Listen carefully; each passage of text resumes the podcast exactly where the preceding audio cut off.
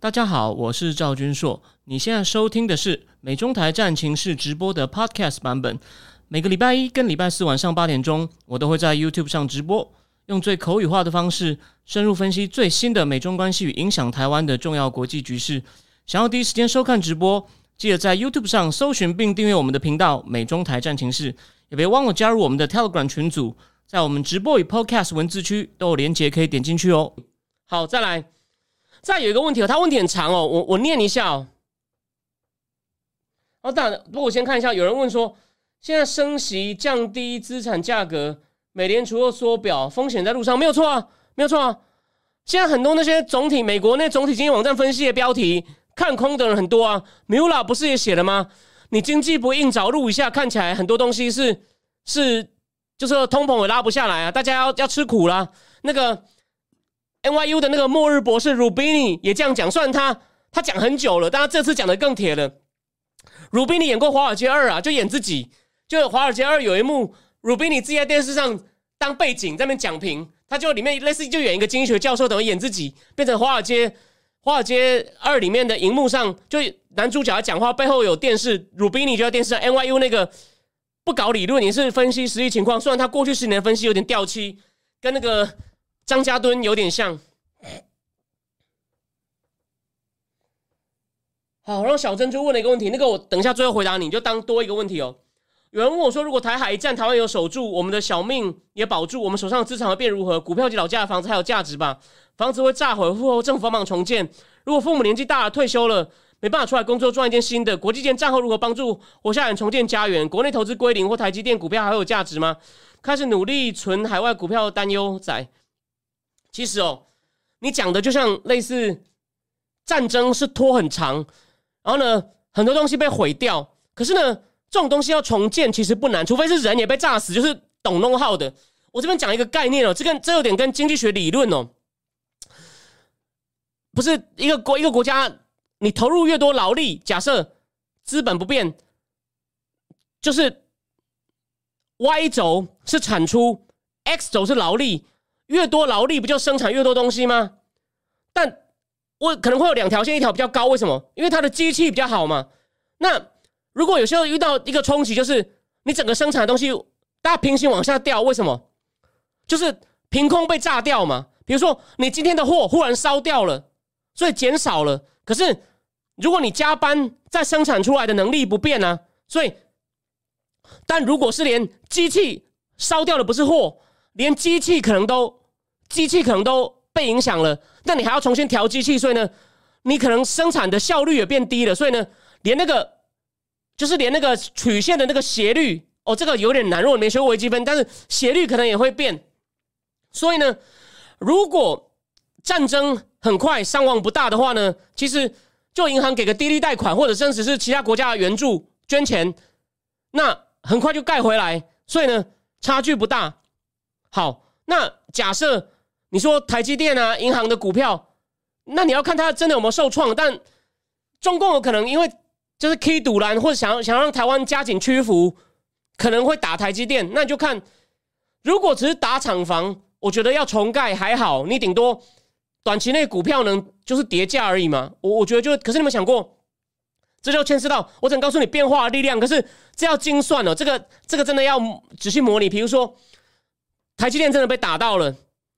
所以晶片大价格一下大涨啊，所以呢，它算复苏的蛮快。什么？虽然它一开始它重新盖那些厂的时候呢，产量少，可是价格高，所以呢，说不定它营收恢复的状况很快，所以呢，股票也不会跌太多啊。哦，就是我在讲，就你要你要想，就重点是你要看这仗这仗打多久。但我的预测是，仗应该不会拖太久。为什么呢？你你相信中共，尤其是短期内哦。你相信中共有能力源源不绝的用两栖运兵船一直运兵过来吗？然后呢，如果我们的飞弹，假设美国到时候也出很多法案给我们源源不绝的飞弹呢，或者日本给我们呢，它应该不会拖很长，就是一两个礼拜内会有一些重大伤亡。可是呢，我就说了，那些重大伤亡，只要中共一停手，大家赶快，不管是用贷款捐款，赶快盖。当然，唯一一个我刚刚没有猜到，就是那些厉害的工程师有没有死，或者是那些。荷兰艾斯摩尔的机器，假设那些机器被打掉了啊，那就比较麻烦。好，那可能短期内股票会大跌，那你就那你就真的倒霉。但是换个角度来讲，你们想过台积电应该有个应变计划吧？就是情况一不对的时候，说不定说不定他们可以在十分钟内把那些最难交货的光那些曝光机全部送到一个地底碉堡去。我怀疑有诶，而且甚至甚至说台积电只是觉得哦，说的是美国人说你一定要给我弄好。对对对，就是美国人不是为我们，是为他自己。说我们都不可以没有东西可以用。大，你觉得我是乱讲吗？你不要忘了，今天耶伦才说什么，台积电就是美国的晶片供应，就是美国最大的国安风险。所以你觉得美国有没有在要求我们台湾做准备？所以啊，好，那再再再看一下哦，观察家说，观察家豆腐说。有看到有人在 P D 股票说美美家的房价在下跌，房市上涨，没错，已经在跌了。所以也有人预测会有点类似像以前那个金融风暴 subprime crisis，有有，因为美国的那个美国房价在跌，为什么？因为它的那个房屋贷款利率也在往上跳，所以呢，大家现在越来越不想买房子啦。因为我每个月的房贷，他算了一下，哇，变多很多诶，好像现在变六趴了，没有错。所以就经济已经开始在进行那个痛苦的调整，可能会硬着陆。简单说就是这样子，只是。这次会那么大吗？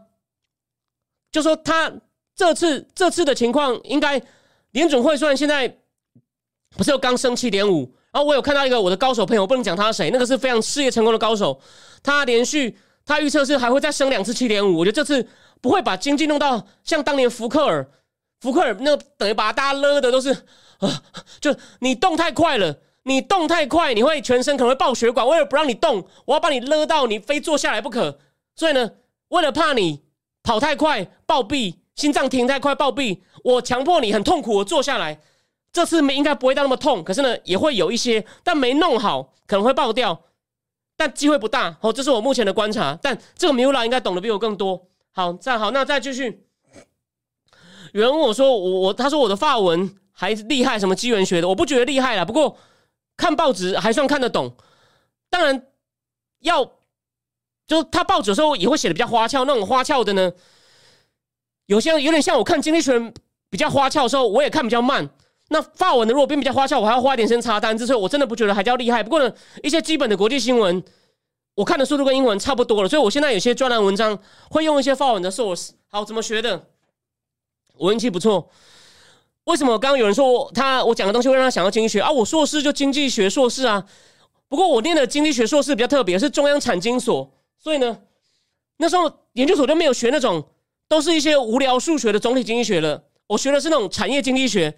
大家有一个人叫 John T. Hall，英文中文叫翻叫铁罗尔，他是名他全部都用英文写，不他是名震全世界的法国经济学啊。他在图卢斯办了一个学校。所以呢，我们是学产业经济学替代总体经济学。那重点是我运气好，中央有法文系嘛，在台大还没有日文系以前，全国非英文系的外语系龙头就中央法文系。我去修他大学部的法文课，法文的动词变化很复杂。有个老师叫岳家军，写了一本很棒的文法书。靠，一学期小考十二次，哎，一学期耶！所以我那时候法文的，我本来大学有上家教，可是呢，家教你自己出个钱嘛，你就不会，他也不好意思太逼你，学的不够好，去中央去修课，考十二次，有时候考不好，但有时候考不错，被逼一逼，程度至少读的看的逼出来。然后我在纽约的时候呢，觉得念博士班很无聊。我都有找法国法文老师，哦，法文老师还蛮可爱的，所以我蛮有动力学的。我回到家常边念书就开法文广播，听久了就慢慢开始听懂看懂。当然还是要偏正式的法文，它非正式可以讲很快很多俚语，那个我到现在大概只听得懂两三成。但电视节目的话，如果是那种讲正经大事的谈话节目的话，大概可以懂三分之二到七成，但还是不够多。可能三分，它大概可能是五乘五了，五乘五到六成之间呢，就是比一半多一点。就是我已经可以抓住 main idea 啊，可是还是有蛮多细节没有像英文，英文其实也也没有到不要不要有百分之百哦。英文的就是如果是谈正经的节目，然后呢讲的很清楚的话，也大概就懂九成而已。然后法文大概是懂六成左右，六成到五成五。哦，谢谢有人说组不含组装也要要两个礼拜，要两个礼拜。移进来，光刻机移进来。你讲的移进来是指说从荷兰再进一台，还是指说还是指什么样的移进来？我有点好奇。好，等下再讲。那个有人问我说：“越请问越共跟中共比，或胡胡志明跟这个毛毛泽东比哦，那个有比较不破坏自由民主人权吗？相对于中共文革那么残酷，越共的破坏好像没有那么大，也有。越南会不会在改革开放十几年后也出现自己的习近平和金正恩？目前看不出来，为什么？我对越南了解没有那么多，但是他们集体领导运运作的不错，而且呢，他们还可以在国会公开质询。虽然他们的国会并不是民选，可是。他有让国会一定的权利，就国会可以 hold politician 一定程度上的 accountable，就是要他负责。虽然说没有到民主国家，但他可以骂他，而且还电视转播看得到。所以呢，他比较顾虑民意，而且越共目前集体领导运作的不错，不像习近平是他破坏了集体领导，一人独裁。但我对越南没有注意到细节，所以目前看不出来他集体领导被破坏的情况。当然。毕竟呢，还是个不透明的非民主体制，有没有可能有？只是目前看不出来。而且还有一个问题，就是这是个比较大结结构性因素造会造成他们现在比较愿意大家集体领导合作发大财嘛？因为现在厂商都要往越南移啊，但这并不一定能够真的阻止真正的野心家。But 至少假设没有一个特别有野心的人的话，在大家都有钱赚的情况下，比较没有诱因，比较没有诱因打破集体领导，就是大家好好的。让更多外资进来，然后呢，我们月供就抽比较大份。简单说就是这样子哦。暂时短期内看不出来，然后再来问我有没有去过印度出差旅行？没有。有没有跟印度人共事的经验？我在美国念书的时候有跟一些印度人接触哦。呃，但是也也也没有很多，就是几个。我觉得他们真的很多长得眼睛亮亮，看起来就很聪明。我有讲过，我们节目可能最后会讲啊。会讲为什么美国那么多印度 CEO？有一本书要讲这个英文书啊，你看起来有人有有兴趣，但是我不会那么快讲，所以呢，但印度人哦，我知道怎么了。我我跟你讲几个有趣的事，我对印度的人的事情很有兴趣，所以我知道一些小故事哦。我不知道这能不能总结一般的话，可是呢，他们因为从小家境不错，受英文教育，所以呢，他们英文算流利，算有口音，都可以跟美国人开玩笑，所以比较打得进去，比较能当 CEO。第二，但他们讲话呢，他们很会讲话，什么都他们有理。所以印度人在写推荐信，就是申请美国学校的时候，每个都把自己普遍啊，当然不是说每个都把自己写成牛顿或爱因斯坦在世，但进来的时候，实际上进去可能就还好，就他们很敢讲。但还有一部分人真的很聪明，又很敢讲。那你想这样的人怎么会不出头呢？当然，但也有就是，但是普遍他们给人家一种感觉，胡烂。就是很太虎烂，因为有些能力没有那么强，但是还是有部分强，所以又会虎烂。所以为什么他爬得快？因为从小公正式场合英文已经用的很流利了，有些口音不不影响，有野心又会虎烂，然后又有一些很聪明的，这三个条件加怎么会不成功呢？华人就是，那你会问我说，A B C 从小在美国长大，英文也没问题啊，可是华人没有，华人没有那么虎烂呢，华人好像。没有那么敢这样吹嘘表扬的情况啊！我这简单的被表，我没有想人生。但印度人这种甚至必要，甚至会出现欺骗，好像华人还好。哦，这个是有点负面的，就他们有些可能虎虎太过分，会变成到欺骗。呃，好，谢谢他说哦，Rush 说把部件都拼出厂，大概两个礼拜调你看嘛。所以我说，如果是光刻机被打到啊，就比较麻烦，那个生产会降比较多。所以你万一有买那些股票的话呢？哦，就是会承受一些比较大冲击，没有那么快能够，那就是类似一条生产曲线啊，它不但直直的水平往下掉，连那个斜率没有那么陡了，因为生产效率也变差，大概就这个意思哦。我希望你有一点基础的人应该就懂我呃这句话。如果你真的不懂的话，你告诉我，我想办法用写出来给你看，甚至我画一两个，我去截一两个图让你看我的意思。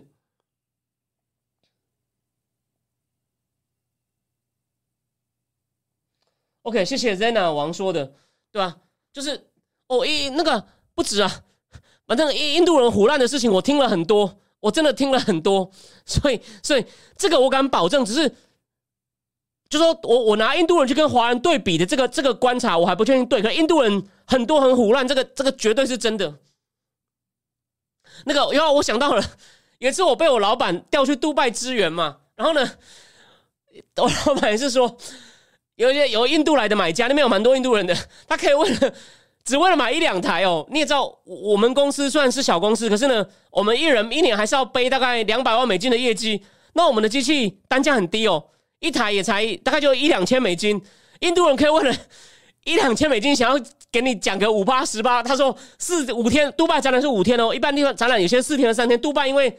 反正他就是五天，他说那个印度人就每天来跟你讲一大堆，所以我从很多不同的硕士都听到这种事情，他们很会讲，讲的头头是道。那我说了嘛，如果真的是学识很好又很聪明的话，那你当然听他的。可是就很多不是啊，所以有好有坏。好，继续。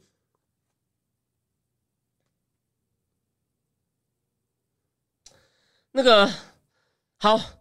有人说要我结合，就我昨天讲这本书，我分析日本在货币贬值、出口也没有提振，产业思路跟不上其他先进国家，经济前景是否悲观？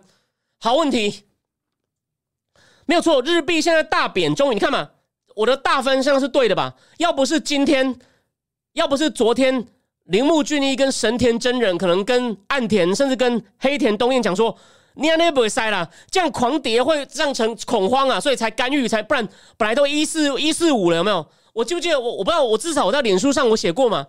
美国有个分析师，他是 Japanese American，他把 AKB，他把它故意写成 AKB 一四八。他说看日本央行这种摆烂哦，一四八是有可能。你看他差点讲对，要不是这两天跌太凶了，日本财务省说我们只有单方向这样一直大跌啊，对对于信心或者会造成恐慌，所以我们干预一下。今天稍微回来了，好像到。一四一左右，所以前一天真的很靠近一四八了，我一四六了。有人就他就那他他比较悲观哦，可是的确现在情况是不明哦，所以不一定是差哦。有一些日本大公司还是受惠哦，他比如说空打不过 Honda 在海外生产已经很多了。他说他他去海外生产呢，不是为了劳动，是为了要就近迎接当地市场。他说像 Honda 就赚很多，还有另外一家那个生产光学的叫 Hoya，哦也因为日币也有赚到钱。但是呢，也有人觉得日币这样贬值对我一点好处都没有。刘景正、亚纳给伊、Uniqlo，啊，因为我们很多日币这样贬，我们很多原料成本升高啊，所以呢，但我只要提醒你说，你你认为是一定是出口没有提振，其实有，只是有些人的进口成本也升高，所以呢，你各个行业一个一个，还有 PlayStation、PlayStation、Sony 呢，好像靠 PlayStation 好像目前他们营收。营收也增加，所以呢，对每个公司的情况不一样，所以呢，很难一概而论。但说不一定完全是坏的哦，这是我目前看，所以我不认为它经济情景一定很悲观。但还有一个关键，目前物价涨嘛？你看我前天贴了嘛，八月它它的物价涨幅是二点八，哎，二点八，这简直是神机啊！你先看之前我五月都讲了嘛，日本他想了半，他日本央行弄了半天。安倍第一波的三支箭，物价弄不起来，那物价起不来，公司不敢投资，不敢加薪，所以日本造成薪资也停滞。那现在物价涨了，薪资没有涨，所以很痛苦。可第一步啊，那很痛苦，你才有机会加薪啊！不然本来什么也不涨，大家都这么混日子。那我的人家说，所以你一定要有一点痛苦跟动力嘛。虽然他可能，所以现在就要看岸田怎么做了。就这个机会来了，你怎么样创造一个薪资跟物价往上涨的正循环？你不能说因为现在很痛苦，所以一定是坏的啊。你你之前就是好像瘫在那边都不动，变成一个全世界一个像黑洞一样的谜。现在终于这个黑洞好像有点有光透出来了。虽然这光好像你不习惯，让你痛苦，可是你不能说啊，我还是已经习惯黑了，所以有光不好。你不能这样看呢。这个机会，这个机会是出来了。哦，所以。还有，我提醒大家，我在之前节目讲过，虽然细节我没有办法讲的很细，日日元大跌，外商可能会进来捡便宜，收购日本资产，带来国外的管理跟技术。因为日本有点封闭，所以呢，又是一个趁机开放的时候。我提醒大家哦，安倍是比较民族国家主义的哦，他是毕竟是比较右派，岸田其实是 liberal，他是岸田派的那个。他的整个政策立场是比较 liberal 的，他是希望哦，甚至股东股东能够更涉入日本公司管理哦，不要被都是被高层控制，让日本变得比较像西方的这种资源主义的。而那现在日币贬值呢，是很好的机会，这样日本经济体制改造，所以呢，还是有些正面的，不完全是坏的哦，好，再来，